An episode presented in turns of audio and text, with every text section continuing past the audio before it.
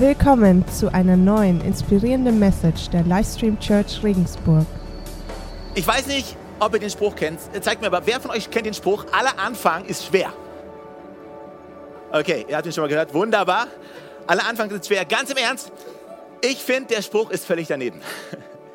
Weil der stimmt einfach nicht. Ich weiß nicht, ob es dir aufgefallen ist, aber aller Anfang ist nicht schwer. Aller Anfang ist leicht. Es ist doch leicht anzufangen, oder? Ich weiß nicht, wie es dir geht, aber mir fallen Anfänge leicht. Plural für Anfang ist Anfänger, oder? Ja, Anfänge. Äh, ich liebe es, was Neues anzufangen.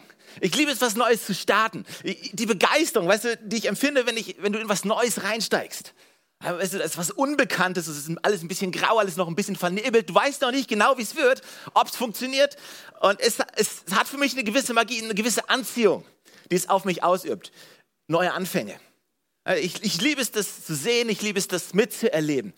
Äh, wann immer was Neues kommt, ist so, ha, irgendwas passiert. Äh, irgendwas ist im Untergrund, irgendwas fängt an zu brodeln. Ich finde das cool. Und ist für mich der absolute Hammer. Und ein ganz besonderer Augenblick, als ich das gespürt habe, woran ich mich noch erinnern kann, wo ich von etwas Altem, etwas Neues eingetreten bin, wo etwas Altes gestorben ist und etwas Neues angefangen hat zu leben, das war mein erster Schultag. Ja, den Kindergarten, Stefan, ey, den gibt's nicht mehr der ist nicht mehr länger, sondern die Schule, hey, Stefan, die wird es für die nächsten 10, 20 Jahre geben. Und ich, ey, ich weiß noch, wie ich begeistert war, als ich zum ersten Mal in der Schule war. Also die Einschulung, das war schon ziemlich cool. Alle waren in der Turnhalle versammelt mit unseren Schultüten und damals ist das erste Mal, wo du richtig realisiert hast, äh, die Leute fangen an, gegenseitig zu vergleichen. Oh, deine Schultüte ist größer als meine. Oh, deine ist schwerer, aber. Und äh, ist übelst. Das war schon die erste Erfahrung mit Bullying. Aber Tatsache ist, am Anfang, ich habe es geliebt, in die Schule zu gehen. Ich habe ungefähr 400 Meter von der Schule entfernt gewohnt und musste immer in die Schule laufen. Am Winter, wenn so hoch Schnee lag, barfuß in die Schule. Ja, so war das. Äh, ich bin in die Schule gegangen, ich bin nicht gegangen, ich bin gerannt. Weil am Anfang, ich habe ich hab mich so gefreut. Und dann saß ich da und ich weiß nicht mehr, welche Fächer ich genau hatte, aber ich weiß noch, wir hatten einmal Hausaufgaben auf und ich habe mich echt gefreut auf meine Hausaufgaben. Ja, yes, Hausaufgaben habe ich gedacht. Und wir hatten so ein DIN A4-Blatt bekommen auf, auf Umweltpapier, so mit Matrize. Ich weiß nicht, das gibt es heute gar nicht mehr, oder? Matrize. Und auf jeden Fall, da war ein Haus drauf. Und auf diesem Haus war ein Dach und du musstest Dachziegel malen. Und so haben die uns beigebracht, wie man Us macht. Schlau, oder? Ich weiß. Und diese Dachziegel, die musste man malen. Und ich habe mich zu Hause sofort an den Schreibtisch gesetzt, die erste Zeile von diesen Us gemalt und habe gedacht, man, das ist langweilig. Das war einer meiner ersten Schultage, einer meiner besten. Äh, und ab dem Tag habe ich realisiert, hey, das kann eine lange Jugend werden. Aber der Anfang, der Anfang war super, weißt du? Der Anfang war der Hammer. Bis du feststellst, hey, du hast noch jede Menge Weg vor dir. Und auf einmal lässt die Begeisterung nach. Und irgendwie unterwegs verlierst du die Begeisterung, die du am Anfang gehabt hast. Und das ist nicht nur bei unseren Kindheitserinnerungen so, sondern das ist ganz oft bei uns im Leben so. Ich weiß nicht, wer von euch kennt die Situation nicht? Du fängst zum Beispiel ein neues Studium an und du freust dich. Und weißt du, morgens um halb acht sind nur Erstsemester auf dem Campus. Ja, auf der Uni morgens um halb acht triffst du nur Erstsemester. Ja, die sind noch begeistert, die sind noch motiviert und die Bibliothek, ja, Vorlesung fängt erst um 11 Uhr an, kein Problem, ich hock mich um halb acht in die Bib und bereite schon mal was vor. Hey, das, das machst du nur in den ersten zwei Wochen. Und dann, irgendwann denkst du, ja, komm. Und du fängst an, die Begeisterung für das zu verlieren, wo du am Anfang dich so drauf gefreut hast. Oder ein neues Business, was du gestartet hast. Also du gehst voller Idealismus rein oder einen neuen Job, den du angefangen hast. Du hast dich so gefreut, aber im Laufe de der Zeit ist was dazugekommen oder irgendwas passiert und es hat dir diese Freude genommen. Es hat dir deinen Enthusiasmus genommen. was so schön war, was eigentlich so gut laufen sollte, wird mehr und mehr zu einer Belastung und es macht dich müde, mürbe, mürbe und, und matt. Wenn ich mir überlege, wie viele Leute in, in ihre Familie starten. Man, am Anfang siehst du deinen Partner und hey, der ist perfekt. Ja? Also Gott wollte angeben, als er dich erschaffen hat. Habt ihr den Spruch schon mal gehört? Man, Gott wollte, wollte echt angeben, als er dich erschaffen hat. Am Anfang suchst du Fehler in deinem Partner und du findest keine. Findest einfach keine, weil er ist so perfekt. Man muss aufpassen, dass man am Ende nicht die guten Seiten suchen muss, weil man nur noch das Schlechte sieht.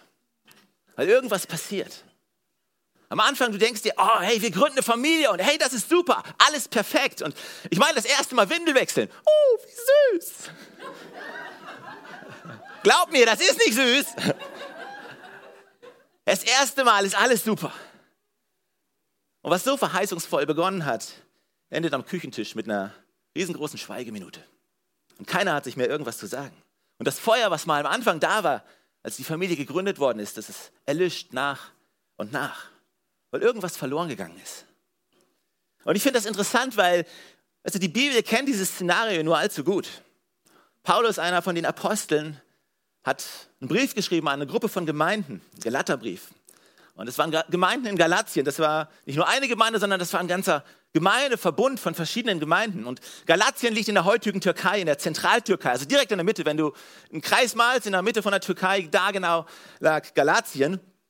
Und Paulus hat auf seiner ersten Missionsreise diese Gemeinde besucht. Er hat sie, er hat sie auch tatsächlich gegründet. Und er war mit Freunden unterwegs und sie sind dorthin gereist und am Anfang hatten die Christen dort das Wort von der Gnade aufgenommen und hey, sie haben es geliebt. Sie haben, nicht, sie haben einfach nur gehört, dass Jesus liebt. Also sie haben gehört, dass es Gnade für jeden gibt. Sie haben gehört, dass sie aufgenommen worden sind in den Haushalt Gottes und es hat sie erfüllt mit Freude und sie haben diese Kirche gebaut, die sowas von Freude erfüllt war und mit Gastfreundschaft erfüllt war. Und hey, das war der absolute Hammer. Alles war vibrierend, alles war am Leben, alles war pulsierend. Aber irgendwas ist passiert. Und Paulus muss diesen sogenannten Tränenbrief schreiben. Er schreibt diesen Brief an die Galater und es ist ein sehr emotionaler Brief. Ist ein Brief, der sehr stark an eine Verteidigung vor Gericht erinnert. Er fängt sehr stark und sehr systematisch an, ein Plädoyer für die Gnade zu halten. Und in diesem ganzen Brief geht es darum, er sagt, hey, was ist mit euch passiert? Ich möchte euch gleich einen Teil daraus vorlesen aus diesem Brief im vierten Kapitel, wo Paulus genau aus, an, an diese Gemeinden schreibt praktisch einen Rundbrief an diese Gemeinden. Galater 4 ab Vers 12. Wir lesen, Paulus schreibt, richtet euch nach meinem Beispiel, liebe Geschwister, so wie ich mich nach euch gerichtet habe. Bisher habt ihr mir doch nie Kummer bereitet. Ihr wisst, unter welchen Umständen ich das erste Mal das Evangelium verkündete. Ich musste wegen einer Krankheit bei euch, bei euch Halt machen. Und obwohl mein körperlicher Zustand für euch eine Zumutung gewesen sein muss, habt ihr nicht mit Verachtung oder gar Abscheu reagiert. Im Gegenteil, Ihr habt mich wie ein Engel Gottes aufgenommen, wie Jesus Christus persönlich. Ich meine, stell dir vor, was hier passiert ist. Paulus war krank und irgendwas, es muss vielleicht sogar eine sehr unangenehme, eine peinliche Krankheit gewesen sein, wo er gesagt hat, ey, ihr habt nicht mal mit Abscheu reagiert. Ich meine, du reagierst nicht mit Abscheu, wenn jemand einen Schnupfen hat, aber es gibt Krankheiten, da, da könnte man mit Abscheu reagieren. Aber nein, hey, habt ihr nicht getan, schreibt er. Ihr habt mich aufgenommen. Und ihr habt mich nicht nur einfach aufgenommen wie einen guten Gast, sondern wie Christus persönlich. Ja, das war der Zustand, als diese Gemeinde gegründet worden ist. Das war der Zustand, in dem die Kirche eigentlich hätte sein sollen. Und dann kommt dieser Satz, dieser herzzerreißende Satz. Weißt du, wenn jemals jemand so einen Satz zu dir sagt, dann weißt du, du hast ein Problem. Ihr wart so glücklich damals.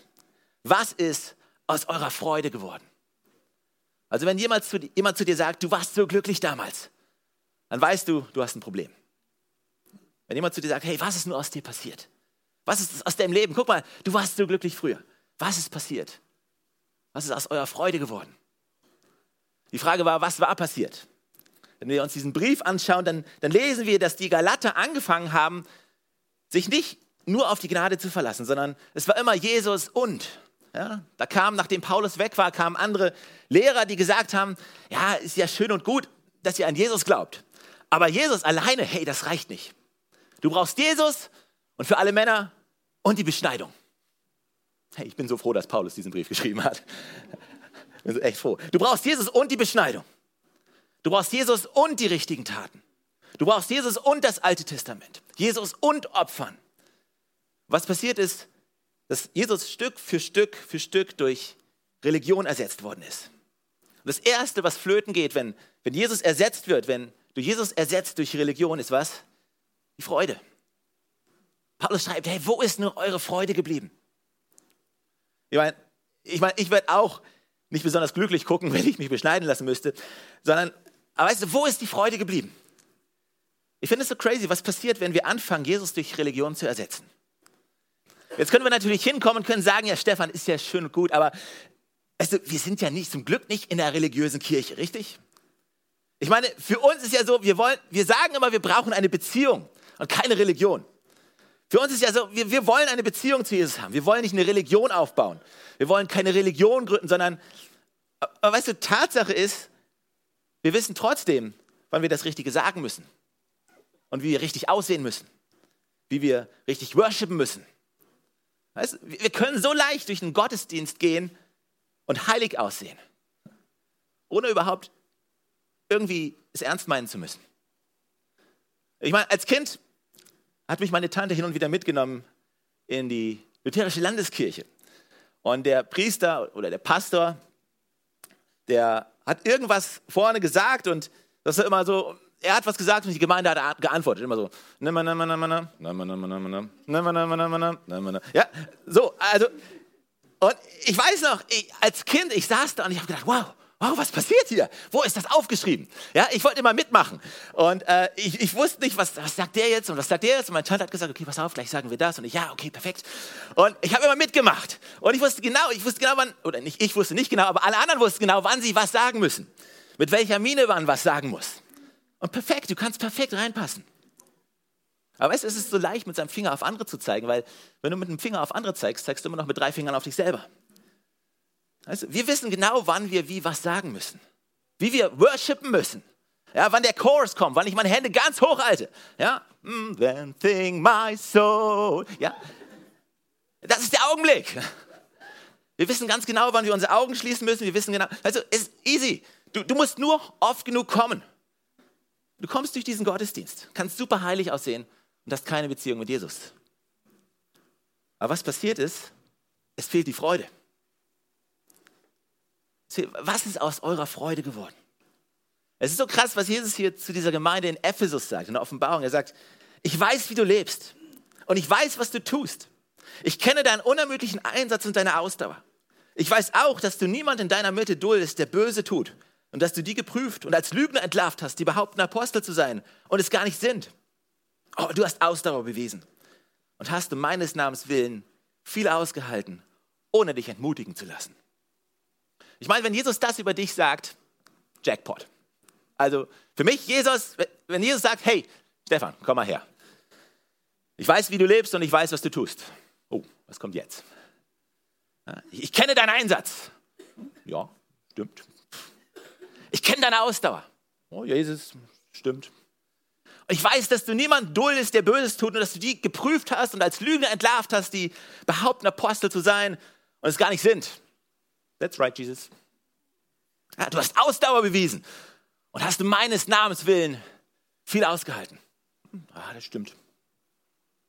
Aber einen Vorwurf muss ich dir machen. Du lebst mich nicht mehr so wie am Anfang. Erinnerst du dich nicht, wie es damals war? Erinnerst du dich nicht, wie es damals war? Weißt du, die Gemeinde wusste genau, was sie tun muss. Sie wusste genau, was das Richtige ist. Sie wusste genau, wann sie wie reden muss. Und es waren alles gute Sachen. Ja, versteh mich nicht falsch. Jesus sagt hier nicht, oh nee, nee, nee, hört auf damit. Nee. Er sagt nur, hey, bei allem, was du tust, verliere mich niemals aus dem Fokus. Hör niemals auf, mich zu suchen. Weil das Erste, was du verlierst, wenn du mich verlierst, ist die Freude. Ja, das Erste, was passiert, wenn unsere persönliche, Je, persönliche Beziehung mit Jesus durch sie mit Religion eintauschen, ersetzen, ist, dass alle Aufgaben wichtiger werden als Menschen. Ja, wir fangen an, Aufgaben höhere Priorität zu geben als Menschen.